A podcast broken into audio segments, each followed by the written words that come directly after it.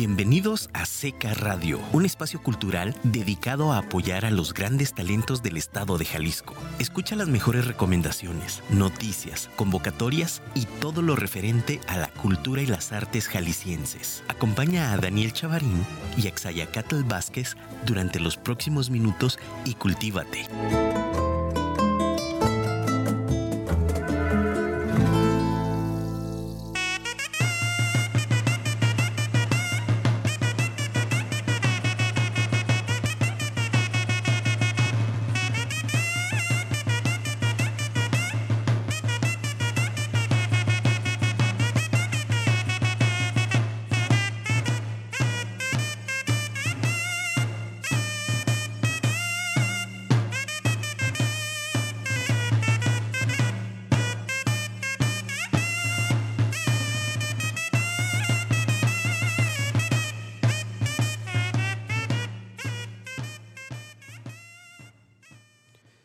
Pues se nos ha dicho que al principio no había nada, ni luz, ni sonido, ni calor, ni cosa que los produjera.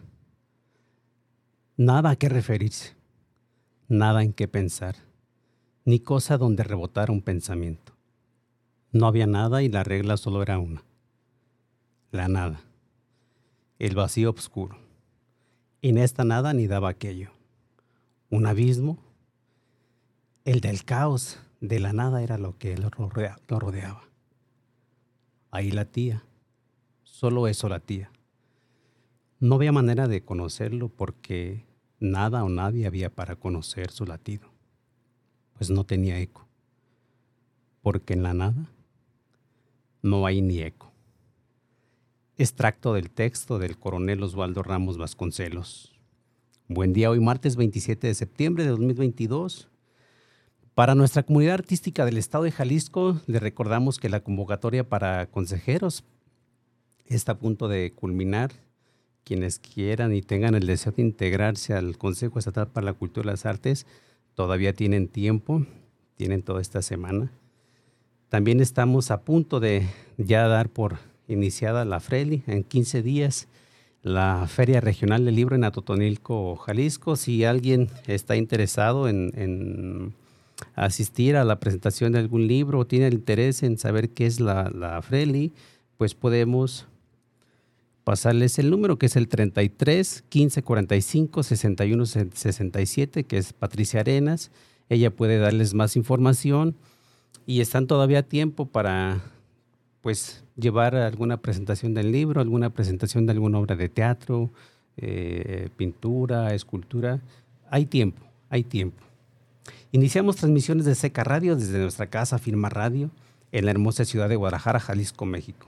El tema de hoy, vamos a hablar de un libro muy especial que habla del texto editado hace más de 40 años, con una historia muy particular en los territorios huicholes. De antemano les adelanto que no es un libro académico, es un libro que habla del recuerdo, de relatos. Y este libro se llama Historias Huirraritari narradas por el coronel Oswaldo Ramos Vasconcelos. Este proyecto fue beneficiado con una beca de la edición de nuestra convocatoria SECA 2021, publicado en este año 2022. Se encuentra con nosotros la doctora Asmara González Rojas. Bienvenida. ¿Qué tal? Buenos días. Y también está con nosotros María del Rocío Echevarría, ambas responsables de la publicación del proyecto del cual hablaremos hoy. Bienvenida, maestra. Hola, buenos días. Me presento en este micrófono Daniel Chavarín, consejero presidente del Consejo Estatal para la Cultura y las Artes. Agradezco a Irsen Esquivel, que hoy está en los controles. Sean todos bienvenidos. Te recordamos que Seca Radio es un espacio de diálogo donde confluyen artistas, gestores y demás miembros del arte y la cultura del Estado.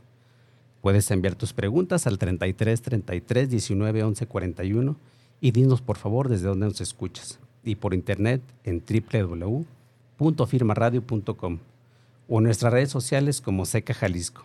Agradecemos a nuestra casa Firma Radio y a nuestros patrocinadores.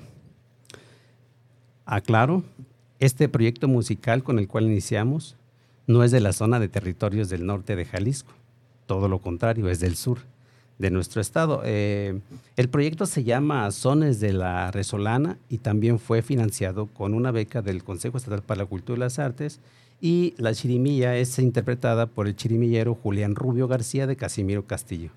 Haciendo todas estas aclaraciones, como decían las cartas de antes. Paso a lo siguiente. Maestra Mara, con sus propias palabras, ¿quién es la doctora González Rojas? ¿Qué tal? Muchas gracias. Pues mucho gusto y gracias por la, perdón, gracias por la invitación. Eh, estamos muy contentas por la, finalmente la publicación de este libro.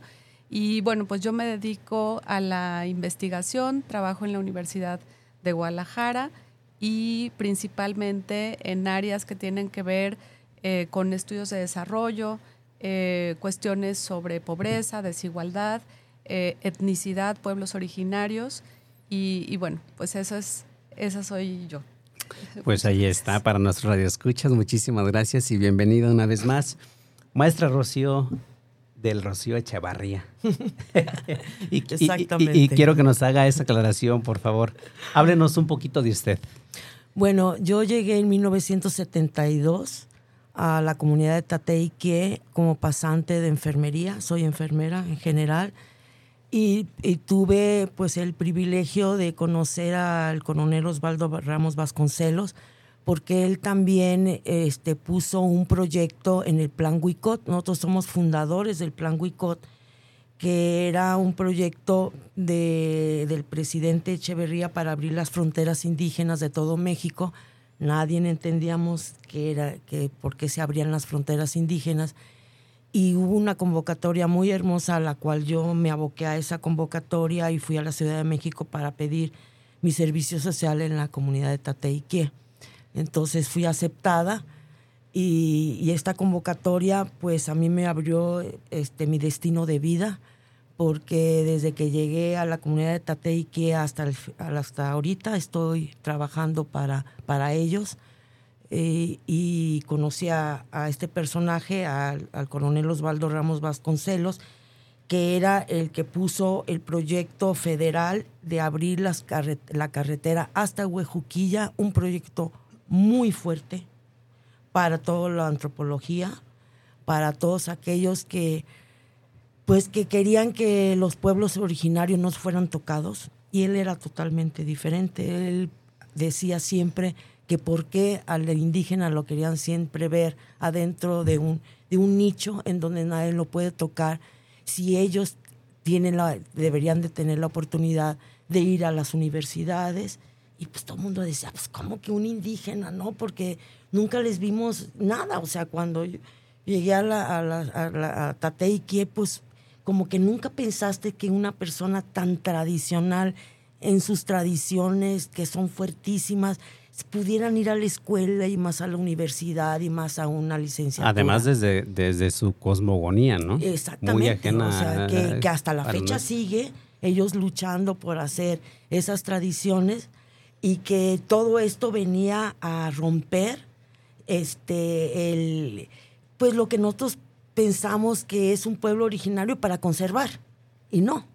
O sea, él decía, no, un pueblo originario es para que el mundo conozca las bases culturales de, todo un pueblo, de todo un país, y, que ellos puedan tener la oportunidad que nosotros tenemos como mexicanos, porque en aquel tiempo ni siquiera ellos tenían ni nombre español, ni podían este, ir a ningún lado porque no tenían ni acta de nacimiento, ni, no podían ni entrar a un hospital porque no tenían ningún documento para poder entrar. Entonces fue aquello tan fuerte, tan fuerte, que nos tocó vivir e, esa, esa apertura a, a, conocer el pueblo birrárica. Porque no se puede hablar que eran extranjeros, no en su propio país, sino en su propio estado, ¿cierto? Pues, pues sí. Porque no tenían un documento que les avalara como mexicanos. Como mexicanos, imagínate nomás, imagínate nomás, muy, muy difícil. Tengo que aclarar que estamos ante un texto monumental y poético Definitivamente. Eh, quiero desglosarlo por partes. Eh, doctora Asmara, háblenos quién fue este personaje del coronel Ramos en específico y, pues me gustaría, o más bien aquí que lo complementen eh, su personalidad, su figura. Mm. Pues la indicada para hablar del coronel es Rocío, ¿no? Porque además eh, ellos eh, pues se conocieron y tuvieron esta relación de trabajo muy bonita en la Sierra Huichola, en, en San Andrés Coamiata, Tateique.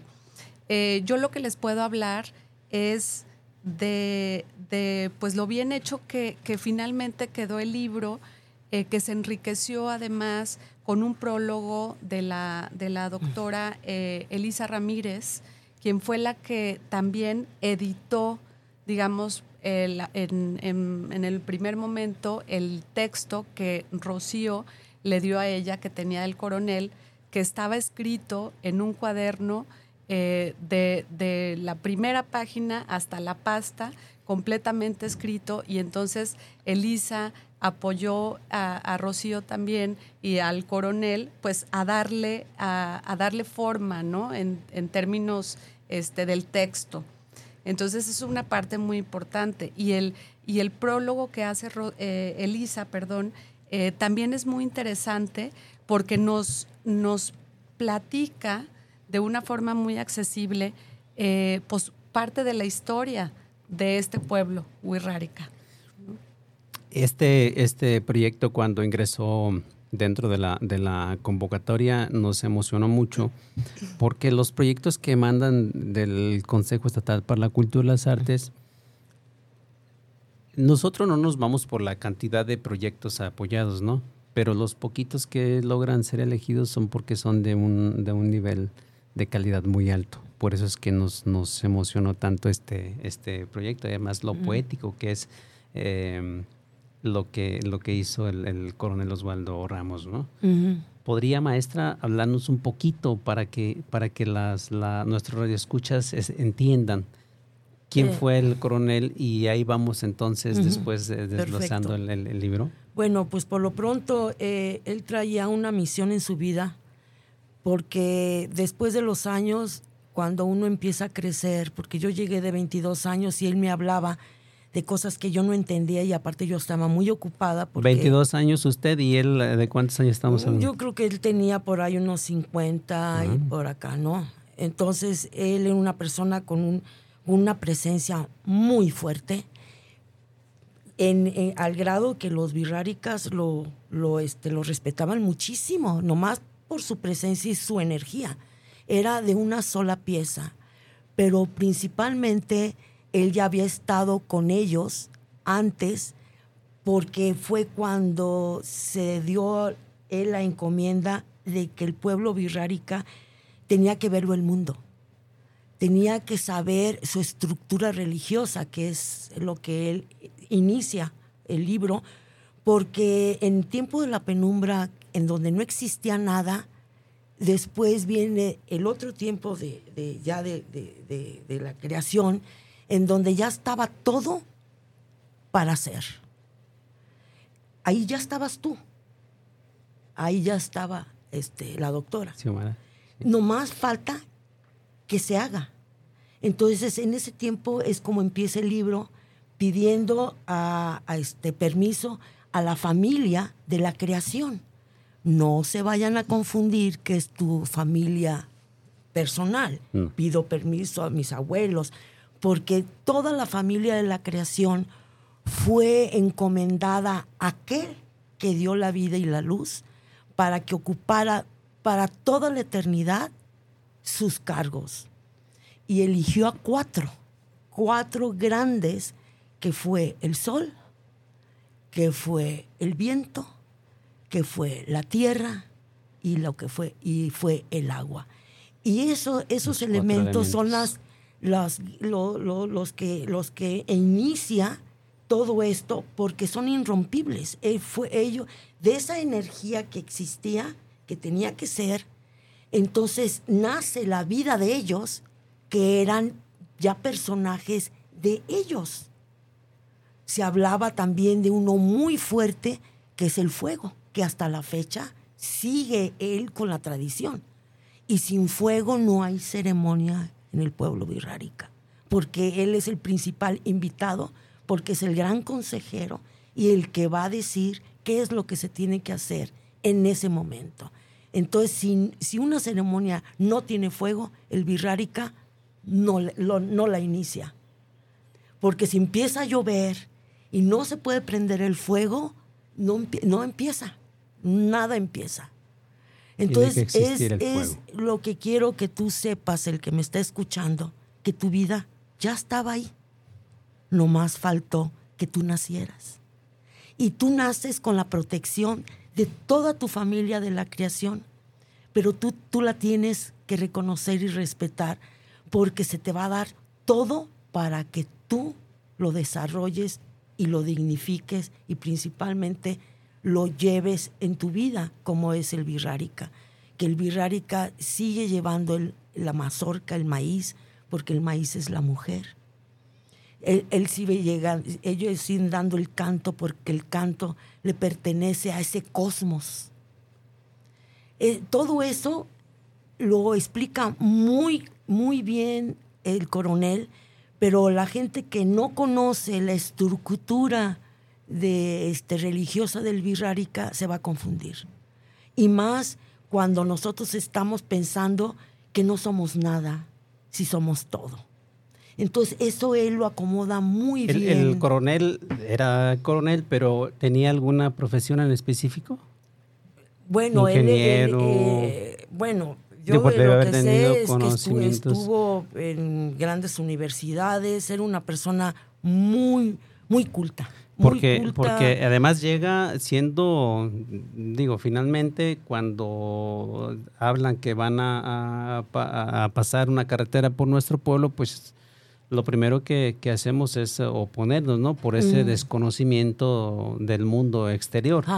Pero él logró dar la vuelta del pensamiento de las, de las personas para que creyeran en él y volverse parte de ellos. Y aparte fue un tiempo muy difícil porque él se confrontó con grandes antropólogos europeos y americanos que ya es lo que dice, habla este, también Elisa, que, que, ya estaban ellos encarnados representando a los Virraritari en, en, en, ese, en ese desarrollo cultural que, que todo antropólogo anda buscando en, en, que la gente sepa quiénes son los pueblos a los cuales e, ellos están este, presentando. Entonces, pues para, para, para Osvaldo, para el coronel, fue difícil, pero yo lo veía, para mí era muy difícil, pero él lo veía muy fácil porque él siempre hablaba y decía que los pueblos originarios nunca van a ser más grandes que tú. Tú piensas que tú eres el que tienes la sabiduría como antropólogo si ni siquiera sabes la, la sabiduría de los pueblos originarios. Pues ahí yo pensaba eh, eh, preguntar dónde la importancia, por qué la importancia del texto, pues ya me lo, ya no lo contestó. Así ya, es. Ya lo entendieron las, las personas, ¿no? ¿Por qué? Y, y además, eh, pues también es fascinante, ¿no? Cómo se da esta discusión entre los antropólogos culturalistas, que eran los que querían tener encerrados a los pueblos y a las comunidades para que no perdieran su magia y su misticismo, pero el coronel tenía una propuesta de avanzada para su época porque él lo que decía era justamente lo que, lo que narra Rocío. No, los pueblos están vivos, están evolucionando y tienen que conocerse. Y al mismo tiempo, eh, él afirma, son tan fuertes en su cultura que su cultura no se va a perder. La cultura eh, eh, es maleable, se modifica a lo largo de la historia, ¿no? Y entonces eso pensaba el coronel y lo que decía, ellos se tienen que eh, conectar y cómo, pues a través de la infraestructura, de las carreteras, de que tengan educación, de que reciban todos los derechos que tienen por ser mexicanos y por ser ciudadanos, pero que al mismo tiempo... Por ser ciudadano del mundo, ¿no? El simple hecho de ser ciudadano del mundo. Pero que al mismo tiempo se respete su cosmovisión y sus formas de organización social y políticas. Y yo creo, eh, bueno, pues todos los, los, estudios y la realidad que hemos visto, que eh, eso, esto persiste, ¿no? Además, ¿cómo, cómo entender esta parte de, de, de su cosmogonía si ideamos cómo podría ser o cómo debería ser, pero, pero no conocíamos o no, o, no nos metemos a conocer desde adentro qué es esa estructura, ¿no? Ahí es donde te preguntas, bueno, entonces, ¿tiene, tenía o tuvo o no razón el, coronel, no?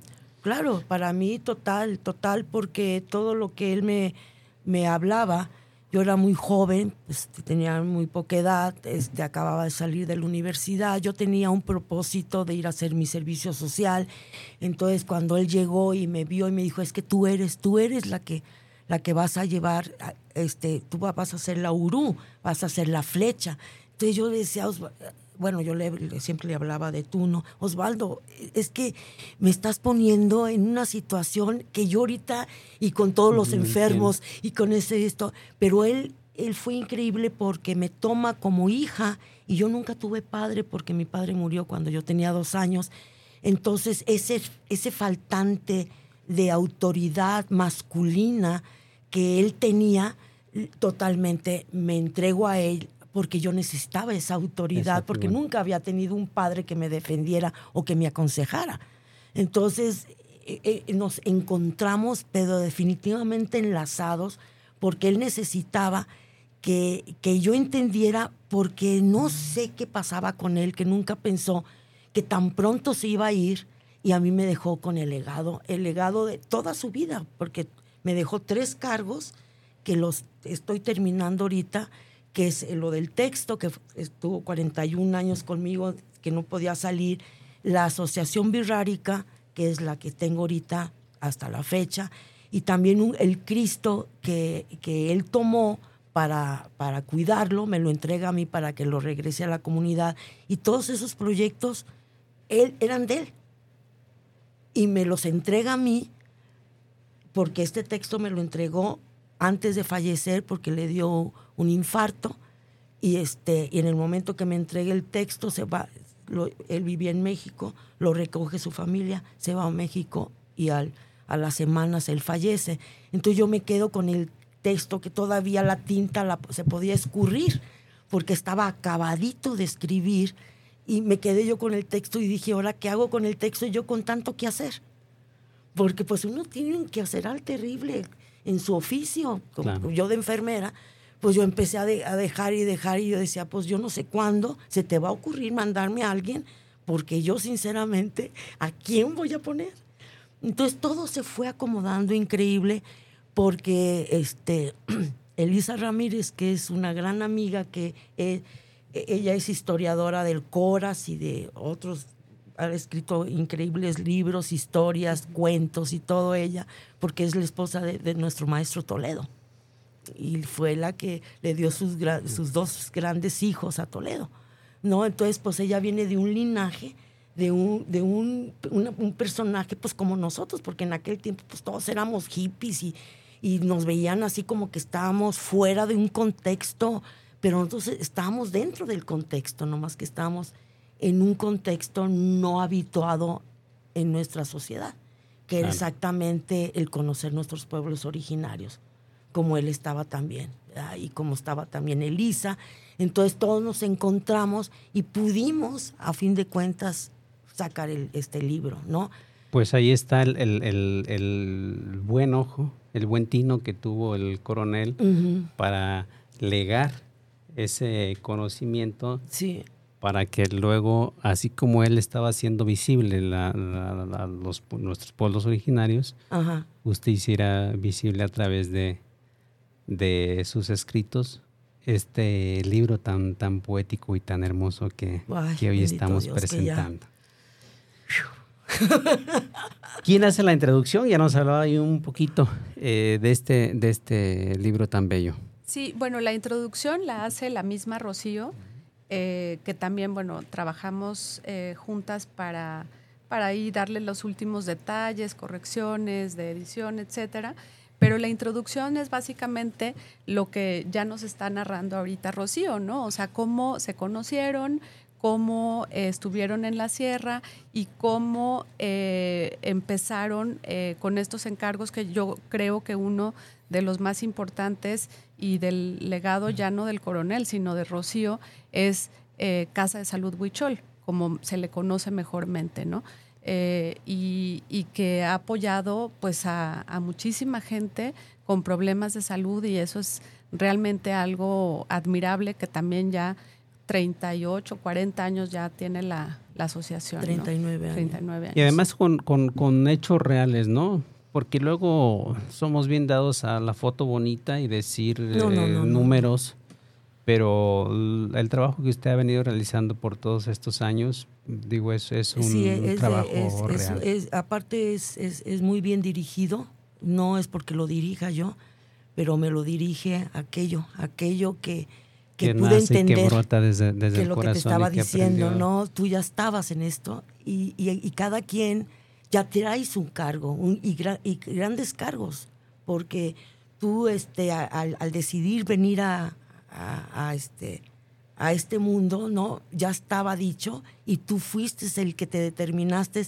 de, de entrar al vientre de tu madre entre todos los hermanos que dejaste allá tirados, y tú fuiste el que entraste y tú fue tu fuerza y tu decisión en realizar la encomienda a la cual se te está dando ahorita. Entonces, eso ya estaba. Muchas veces yo he apoyado a, a jóvenes que de repente están en que, en que no saben el por qué están aquí y no saben qué día es el día de mañana buscan en el, exterior lo que hay que buscar en el, eh, eh, interior. Entonces, yo siempre les hablo de, del texto de Osvaldo en, en, donde él dice, es que ya estabas aquí, tú ya eres grande, nomás tienes que entrar dentro de ti para saber dónde está tu manantial, dónde están tus virtudes y tus dones, porque los ojos cada vez están más al exterior. Tú quieres ver al de afuera, pero no quieres verte al de adentro. Entonces, e, ese, ese trae un, pues, una pérdida de tiempo en tu persona, porque ve tú a saber hasta cuándo te decidas entrar dentro de ti. Hasta cuando decidas buscar al interior y no al exterior. al exterior. Entonces todos estamos camuflaqueados por el exterior y quieres ser como los del exterior, sin darte cuenta que tu manantial todavía no lo tomas. Y peor, que todavía no lo compartes ese manantial tuyo lo tienes que compartir. Claro. De ahí tiene que tomar la gente de tu manantial. Se eriza la piel y yo creo que a nuestro escucha les está sucediendo lo mismo que, que a mí. Decía Facundo Cabral, ¿no? Cuando te falte un amigo o, un perro con quien hablar, mira hacia adentro contigo y podrás también platicar. Y yo creo que con este mundo tan rápido en el que vivimos ahora, tan competitivo, porque ahora es, si, si tienes, me decía un amigo, si tienes el mejor coche, si tienes el mejor trabajo, si tienes la mejor casa, y entonces nos envolvemos en esa competencia vana y nos olvidamos de lo que realmente en, el fondo somos. y, y nos volvemos egoístas porque no queremos compartir esa parte bella o, esa parte fea que tenemos en el interior, ¿no? Según sea el caso, sino que lo dejamos nada más para nosotros y es ahí donde cuando lee uno un libro como, como este de Historias Guerreritari, entiende perfectamente qué camino tomar en esta búsqueda del, ser interior o del, o del yo mismo. Exacto. Hay un un capítulo que me llamó mucho la atención. No sé si usted o, si nos puede hablar de él, que el, tiempo de los santitos. sí. es muy bonita esa parte, es muy bonita esa parte. Pero yo antes de eso, para darle la palabra nuevamente a Rocío, yo quisiera resaltar la importancia también que tiene este libro de cómo muchas historias de vida, se cruzaron historias de vida de mestizos, como Rocío, como el coronel, eh, después con la participación de Lisa, pero también cuando, cuando vean el libro, cuando lo lean, van a ver que tiene fotografías de Carl Müller, eh, esposo de, de Rocío, un gran fotógrafo que trabajó en National Geographic. También ella nos puede contar un poco más. Y son fotografías muy, muy hermosas eh, de la sierra, del coronel, de aquellos, de aquellos años. Eh, incluso también aparece la foto de, de, Colás, del Maracame Colás, que fue el gran amigo del coronel que le ayudó a entender esta cosmogonía, esta cosmovisión eh, del, pueblo, ¿sí? Y que tuvieron una relación muy importante de maestro-alumno que le transmitió este conocimiento y, después el coronel Osvaldo lo va a escribir. Pero él también se disculpa y dice, bueno, eh, me disculpo si estoy cometiendo algún eh, malentendido de la cultura. Pero lo importante del texto es que es narrado por un mestizo que vivió con ellos, que los comprendió y que hoy se devuelve a toda la gente que estamos interesados, eh, principalmente mestizos, que estamos interesados en esta cultura, ¿no? en estas historias eh, del pueblo wixárika y, que nos enorgullecen mucho porque pues, son de eh, Jalisco, claro, también de Nayarit, algún de, San Luis Potosí y en Durango también donde están establecidos centros sagrados y ceremoniales. Entonces, esto es lo que nos da mucho gusto y creo que toda la, comunidad, toda la, banda, como dice Rocío, toda la bandera que, eh, de, este, que estamos cercanos con este pueblo, pues estamos muy orgullosos y muy contentos, ¿no? Y, es algo que nos queda para también futuras generaciones eh, de comprender quiénes son los Wirraritari y este es una, eh, quiénes son los Wirráricas y este es una, un acercamiento, ¿no? Porque también pues hay mucha otra literatura eh, antropológica, etcétera, pero esto es algo eh, muy accesible para, para todos, ¿no? Estas historias. Y además algo que, que percibes al estar leyendo el libro es logras sentir y entender la, el respeto no, no únicamente fue la, la responsabilidad de, de, escribir, lo decías ahorita, que se disculpa si no logró entenderlo, pero lo hace con esa gran responsabilidad y con ese profundo respeto hacia los, los pueblos originarios, ¿no? A la hora de, escribir. y, y, todo se, y, y también se basa en que es muy especial porque nosotros no entendemos por qué la, naturaleza se manifiesta como suponte de repente que el viento está fuertísimo, un huracán, y no, y no sabes explicar por qué. esa eh, entidad a la cual la creación le dio a él, él tiene un, compromiso con eso y él, tiene, y él está cumpliendo con su compromiso. A nosotros nos daña, pero él está cumpliendo. Él, cumple, o sea, todo esto es un cumplimiento que de repente te ayuda, a ayudar porque de repente te encuentras en situaciones dificilísimas, entonces tú tienes que entrar en eso de decir que, el sol me ayude. A mí, me tuve yo una experiencia muy fuerte porque cuando iba a la sierra me, me detuvieron los zetas en aquellos tiempos que eran hace 10 años, ¿no? Y, y, me, y exactamente me, me detienen a la hora del amanecer, porque yo siempre salía temprano de San Andrés, a la hora del amanecer y, y volteo y todavía no había sol. Y, yo sabía que ya salía y dije, padre. Ven, por favor. Padre. Y en eso sale un rayo de sol y exactamente va directamente a la gorra del principal de los Zetas y traía un santo. Entonces yo pensé que era el Sagrado Corazón y no es, era San Judas Tadeo. Entonces el sol me dice, ahí está donde vas a tú mirar y ahí yo te voy a ayudar. Entonces volteó y le dijo, ay, ¿a quién traes? Y me dice mi hijo, no, no es el Sagrado Corazón, es San Judas Tadeo. En este momento que yo le dije, permíteme bendecirme con tu santito, ahorita tú que hablas de Santi, en ese momento los zetas nos dejaron no soltaron y aparte nos dieron su teléfono, el celular, para cuidarnos. Fíjate a, qué grado está conectada las bendiciones de la creación. Nosotros nunca las tomamos en cuenta. Nunca tomamos en cuenta el mar, nunca tomamos en cuenta la lluvia, nunca tomamos en cuenta el sol, el sol, ay, qué fuerte está el sol, ay, Dios de mí. No, él está cumpliendo con su deber. Lo vemos siempre con y el nosotros lado de la estamos queja. cumpliendo en ese momento con nuestro deber. Y, y en ese momento los deberes con los deberes se unen, se unen y, y- y se arma la machaca, como decimos nosotros, ¿verdad? Porque tú tienes que saber que exactamente estás cumpliendo en ese momento con tu deber.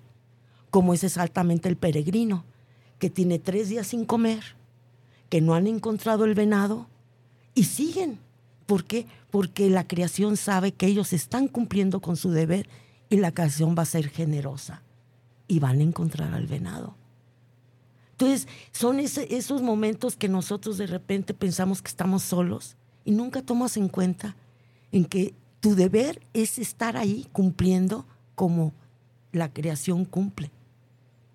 Pero hay que estar atentos a- a esas muestras, ¿no? Porque si estás distraído en, en No, no, no, cuestiones no, pues no. El, el huichol es ajenas. totalmente, el birrari, el birritari es exactamente está dentro de la, esa cápsula de la creación haciendo su, su, su, su encomienda. Entonces él no se siente desprotegido, en la nada, porque ellos no tienen nada y cumplen con su deber. Híjole. Tenemos que ir a, a- a mensaje de nuestros patrocinadores. Regresamos y regresando me platica el tiempo de los santitos. Él es Dios.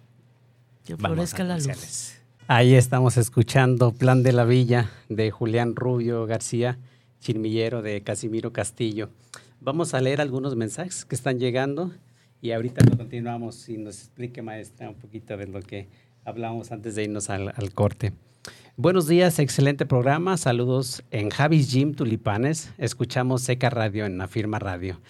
Saludos, Javi. También tenemos de Casa de la Cultura, Manuel Arellano, allá en Degollado, Jalisco. Felicidades al SECA por darle luz al fin a este libro después de, de más de 40 años. También eh, nos hacen una pregunta para ustedes. Para dirigirse a ellos, ¿cuál es la forma correcta? ¿Huirrárica o huichol? Felicidades por este buen tema. Huirrárica. Huirrárica. Cuando yo llegué, estaban ellos sacados de onda porque, el- porque yo les decía huicholes. Y, oye, ¿y por qué nos, nos dices así huicholes? Así como huicho, coca, como guarache. que así. No, le dije, pues que a mí así me dijeron que ustedes se llamaban huicholes. No, nosotros nos llamábamos huirrárica. Entonces, desde aquel tiempo ya me, a, mí me acostumbraron a, a llamarles birráricas, no hui- huicholes, porque no les gustaba que, que les dijera Es un, huicholes. es un término muy No, despectivo. no, déjate de eso, es que no saben ni quién les puso el nombre. Haz de cuenta que te- a ti te llaman de una manera y, oye, ¿quién me te puso ese nombre? ¿Quién me puso ese nombre? Si a mí me- me dijeron que yo me llamaba tanto, ¿verdad? Claro. Vamos con un, un mensaje más de Catalina Morales. Dice, gracias por el programa, un placer escucharlos y un gusto escuchar las vivencias de, la, de las maestras. Ahí están algunos de los, de los mensajes que nos han estado llegando. Muchas gracias por escucharnos. De veras, de veras. Les decía yo un poquito antes de entrar al, al- al programa que este programa se buscó por durante mucho, mucho tiempo el poderlo llevar a cabo. Salíamos por Jalisco Radio y desafortunadamente no pudimos eh, llegar a las negociaciones correctas y, en dos ocasiones se cayó. Ya no quise arriesgarme a, a un- a una tercera y porque ya era algo que habíamos trabajado mucho en el consejo y, tenía ya que ver la luz y en, en la firma radio nos dieron la oportunidad y, llegamos a- aquí a, a un buen término de negociación y entonces es que salimos por la- esta, esta nuestra casa firma radio que es radio por internet pero es para visibilizar todos los proyectos que mandan desde, desde el consejo Claro. y no únicamente los, los, los proyectos, ¿no? Porque allá afuera luego también hay muchas quejas de parte de la comunidad y este es un espacio abierto para ello, no es... Aquí no hay... eh, aquí hay libertad de expresión. Y, y si hay alguna problemática, pues entonces nosotros hacemos la invitación que vengan y usen nuestros micrófonos, son sus micrófonos, Seca Jalisco es su casa y siempre seremos de puertas abiertas y con esto es que damos nosotros intentamos darle voz a la comunidad porque esa es nuestra nuestra labor. Por ello es que, eh, existe Seca Radio y salimos por nuestra casa Firma Radio. Muchísimas gracias. Maestra. A ver. A ver, ¿se siente usted cómoda para hablar de los santitos? Bueno, la, La, cosa es esta, este, ya lo de los santitos ya es, ya es este, un, una plataforma una plataforma fuera de la creación. A mí una de las cosas que siempre me ha llamado muy fuerte dentro de mi persona y de lo, que me pasó, todo lo que me pasó en la sierra, era totalmente hecho a la creación. O sea, ellos me acostumbraron a que estuviera muy pendiente con la creación y la creación, como yo soy creación, soy su familia y ellos me van a cuidar. Ya los santitos ya vinieron a hacer otra parte, ¿no? Fue muy bonito como, como se inicia, que San José le, tocó el violín a, este, a, un, a, María, pero pues claro, eso ya viene ya relacionado con las historias de nosotros, ¿no? Pero a fin de cuentas coincide en, en, en, ese, en esos inicios, ¿no? Y también, o sea, ellos, ellos los santitos, los, los reconocen también muchísimos porque fuiste tú, fuiste tú que quedaste ahí, como las montañas que, que quedaron ahí, que van a quedar toda la vida ahí ese santito también hizo, hizo su, su, vida y quedó ahí ese santito y se le respeta y se le venera y, y este, y, ellos tienen sus grandes santitos, ¿no? Es ahí la, maravilla. Y, solo para complementar esta parte, como la, la entendemos y ahí, tiene su riqueza, de que finalmente se establece una relación intercultural. Ándale entre, entre el pueblo y, eh, y los mestizos y la gente que conoce la sierra y la gente que se involucra con su cultura. Finalmente hay un diálogo. Conoce y respetan. Pero fíjate, fue increíble porque cuando a mí me, dio, me dieron el Cristo a Parruqui, que, que el coronel lo había rescatado a que, para que no fuera destruido en tiempo de los cristeros, que fue un detonador de, un, segundo detonador de la cristeada que ahí se hacía en Huejuquilla, porque Huejuquilla es un pueblo cristero. O sea, este, ya cuando te tocan esos personajes que tú dices, pues es Jesús, pues híjole, pues es conocido en el mundo, pero acá no. Y cuando yo llegué a la sierra con el Cristo, los huicholes así con esta tranquilidad que tienen, decían, no, pues este ya lo, ya, este ya, ya es de aquí. Entonces pues, yo decía, pero ¿cómo? No, pues es el Parichica. O sea, ellos, ese personaje que estaba en el mundo, nacido en Jerusalén, ellos ya lo tenían. Eso es lo más increíble. O sea, a mí eso se, me hace del buchón tan, acomodado. Y también a mí, este, Colás me, dijo, es que tú ya, ya, ya estabas aquí. Pero además, ¿desde dónde lo entienden ellos? yo, yo no lo entendía. Entonces nomás me dijo una cosa, yo estaba encargada de Colás, del Gran Maracame, gobernador, este Caguitero, que son los, los, los consejeros principales de toda la tradición y, y, figuras en, el, en, la mesa de las autoridades. Colás era todo, gobernador, Caguitero y Maracame, y, y Tatohuane. Entonces, este, este, a mí me lo hereda el doctor Alfonso del Castillo, que era el médico anterior que estuvo en, el centro de salud y me dijo, te encargo mucho este personaje porque si algo le pasa, te la vas a ver, ¿no?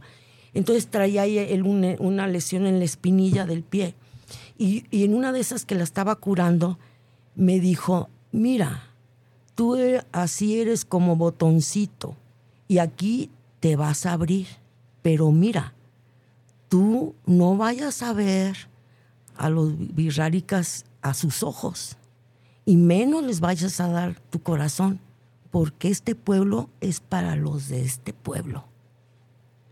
Y me dio una amenazado totototota, como de si no te me vayas a enamorar de un huichol o cosa por el o te quieras hacer Pero fíjese la, la, forma tan, tan, bella de, decirlo. porque pues yo, imagínate, de 22 años, o sea, todo el mundo me veía, pero de Dios de mi vida, ¿de dónde salió esta niña? Igual, igual el coronel, pues, ¿de dónde saliste? No, pues que vine a hacer mi servicio social de enfermería. Que de repente, no. Pero él me lo dijo muy claro en saber que este pueblo es para los de este pueblo.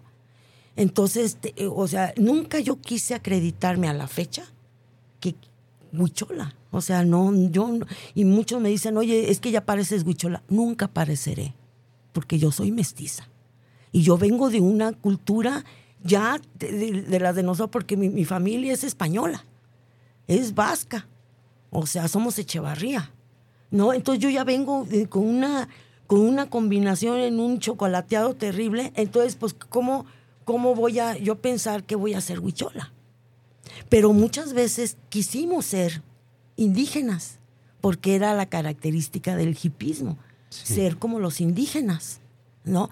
Pero yo nunca me jacté que, de, querer ser indígena porque pues mi madre me lo dijo, tú traes una encomienda muy grande, pero aquí, pero tuve que pasar esa gran prueba de 10 años en la sierra y después ya me vine y fundé Casa Huichol.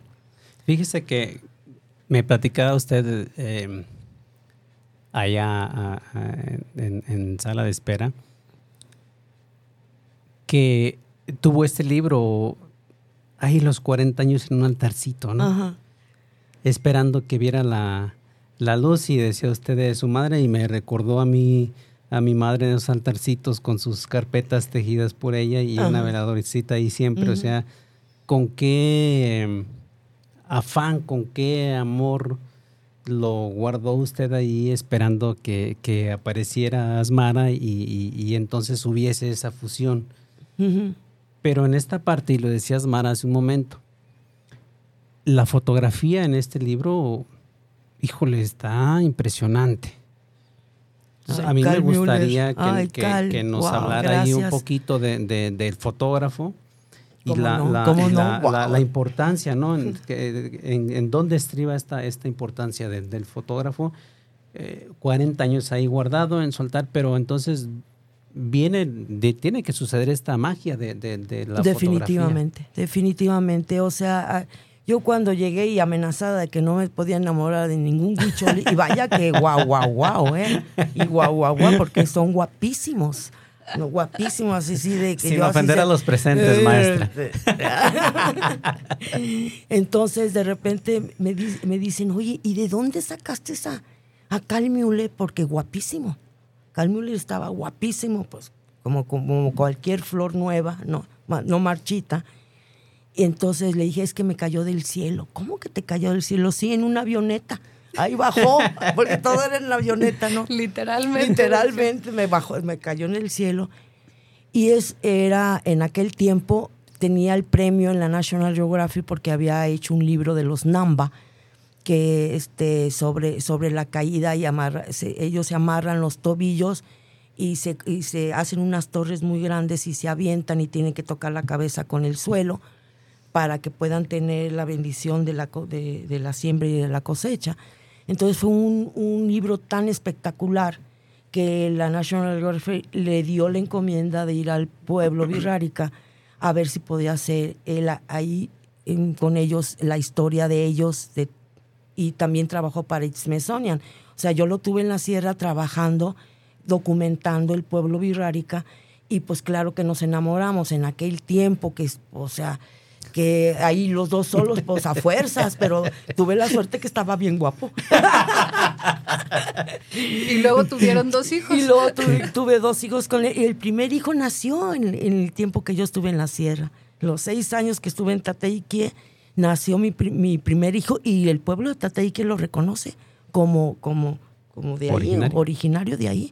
Y siempre está ahí. Y, le y el coronel le puso su nombre y le puso Irrurabe, que es el, el, el que sacó la, la clave de cómo iban a nacer aquellos que ya estaban por nacer y que no podían nacer que es exactamente la trama del libro más espectacular para en mi persona, de qué manera tú vas a poder ser pero ya estando tú, que era lo que, que estamos comentando. Entonces todo es una ofrenda, todo es un sacrificio mayúsculo que nunca vas a pensar que se te está, se te está pidiendo ese sacrificio para que tú puedas ser.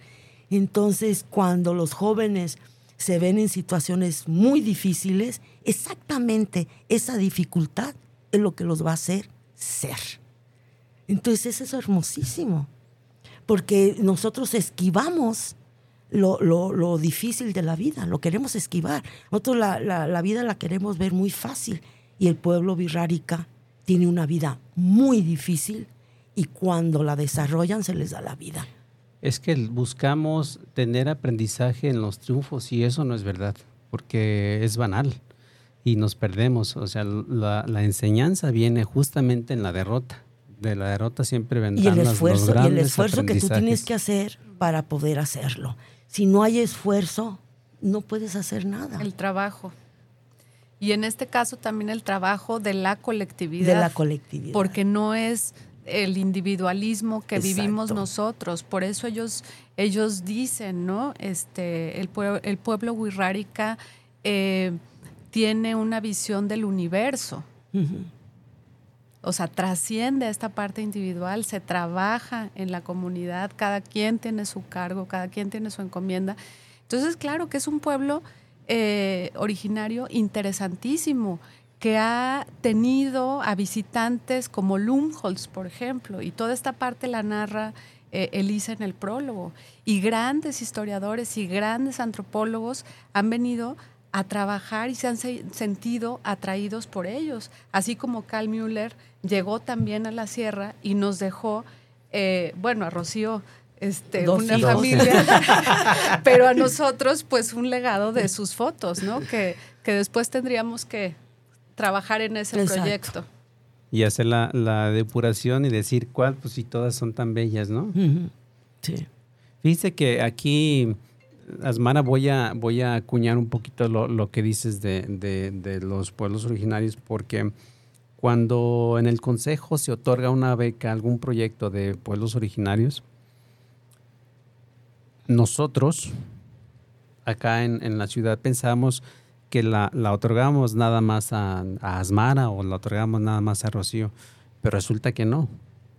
Eh, Asmara o Rocío eran las ganadoras pero luego llevaban ese recurso a la comunidad y lo partían en partes iguales para, para todo un grupo de personas.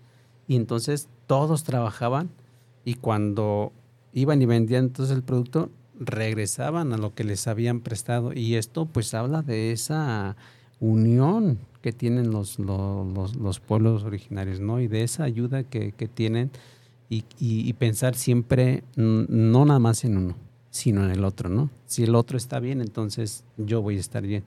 Y no como nosotros que pensamos que porque nosotros estamos bien, que le vaya la fregada al vecino, ¿no? Y qué bueno que tocas este punto, porque eh, pensamos hacer presentaciones del libro e incluso poner este, el libro con una cuota de recuperación que sería eh, sobre todo para, para Casa de Salud Huichol, ¿no? Este, y para seguir con los proyectos y para poder, eh, eh, digamos, seguir devolviendo toda esta parte, ¿no? O sea, como un, no, no es que decir lo vamos a vender, no, no se va a vender, pero sí una cuota de, de recuperación, si alguien quiere este, donar algo, etcétera, todo es para beneficio de los proyectos.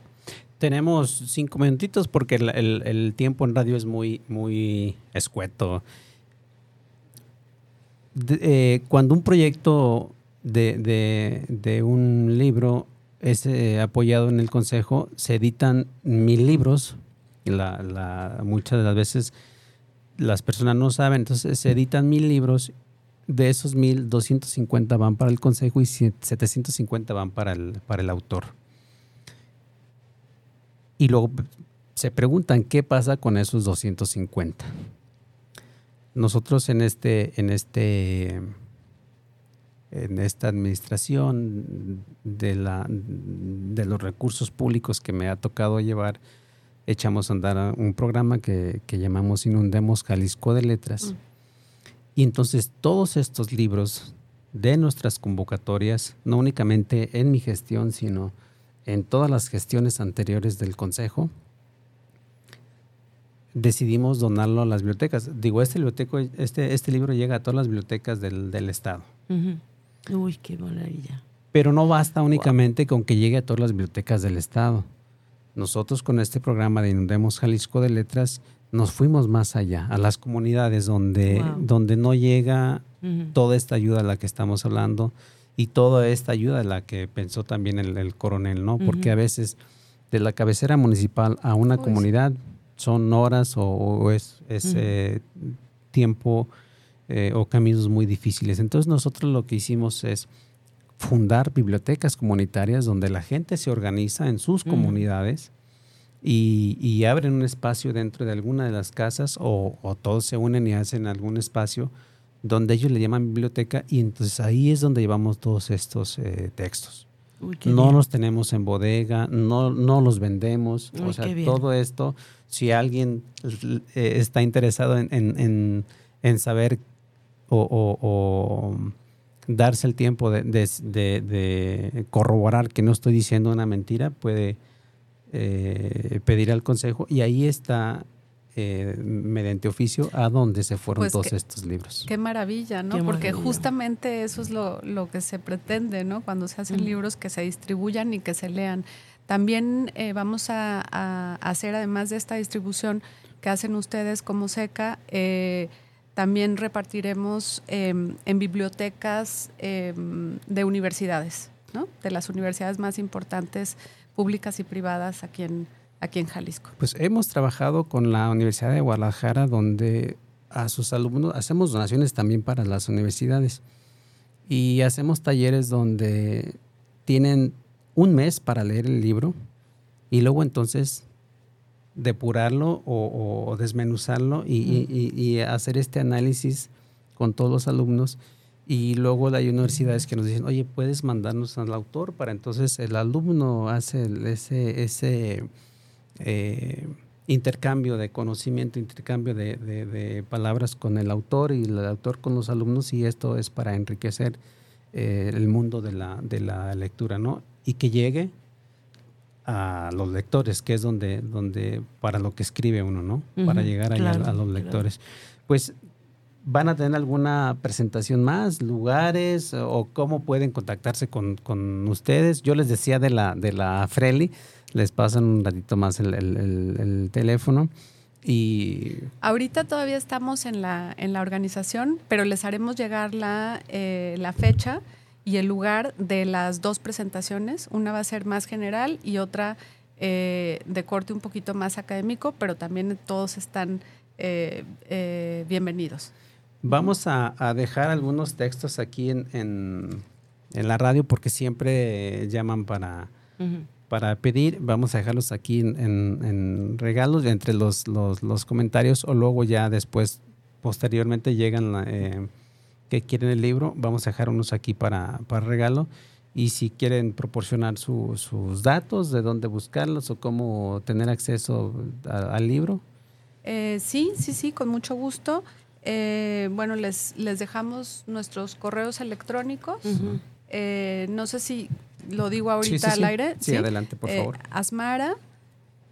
punto gr arroba gmail.com o gmail.com y em, pues bueno a través del, del correo nos, nos pueden contactar y, vemos la distribución de libros si están interesados. Pero insisto que les mandaremos la invitación formal con todos los datos, etcétera, eh, para que ustedes vayan también a las presentaciones y el público que nos escucha también pueda asistir y acompañarnos en, la, en, las presentaciones y pues en el festejo, realmente en el festejo que es poder ver eh, este libro publicado después de 40 años. Pues muchísimas gracias. Ay, gracias. Bien agradecida de que, Asmara, de que hayan aceptado, maestra. Ay, ¿Qué, pues yo más todavía. quiere decirle ya a nuestros radioescuchas? Uy, pues, pues que es un gran libro de veras, es un, es un testimonio de una vida con, del coronel con el pueblo birrárica y, este, y que salga a fin me siento descansada porque sí, sinceramente me sentía media, media presionada de que no lo hubiera podido yo sacar. Entonces todo se dio, como él decía, tienes que tener paciencia, los tiempos se dan cuando las frutas maduran y solitas caen. Ahí está el, el, análisis. Muchísimas gracias, maestra.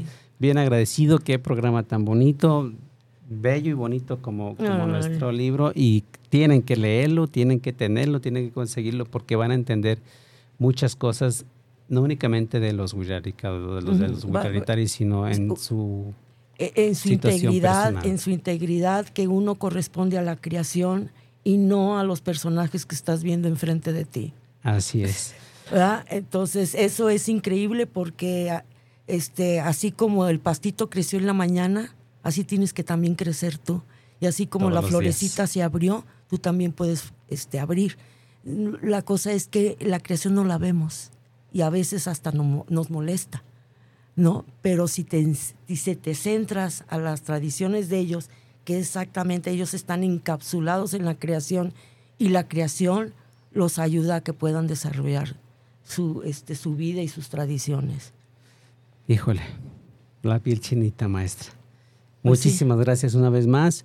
Agradecemos a nuestros patrocinadores que confían en este programa de difusión cultural. Para quienes nos escuchan en la plataforma y el podcast, buenas tardes, buenas noches. Muchas gracias y hasta la próxima. Muchas gracias también. Muchas gracias. Que florezca la luz. Hemos llegado al final de nuestro programa. No te olvides sintonizarnos y ser parte de lo que ocurre en nuestro estado. Nos escuchamos la próxima semana y recuerda, si deseamos preservar la cultura, debemos continuar creándola.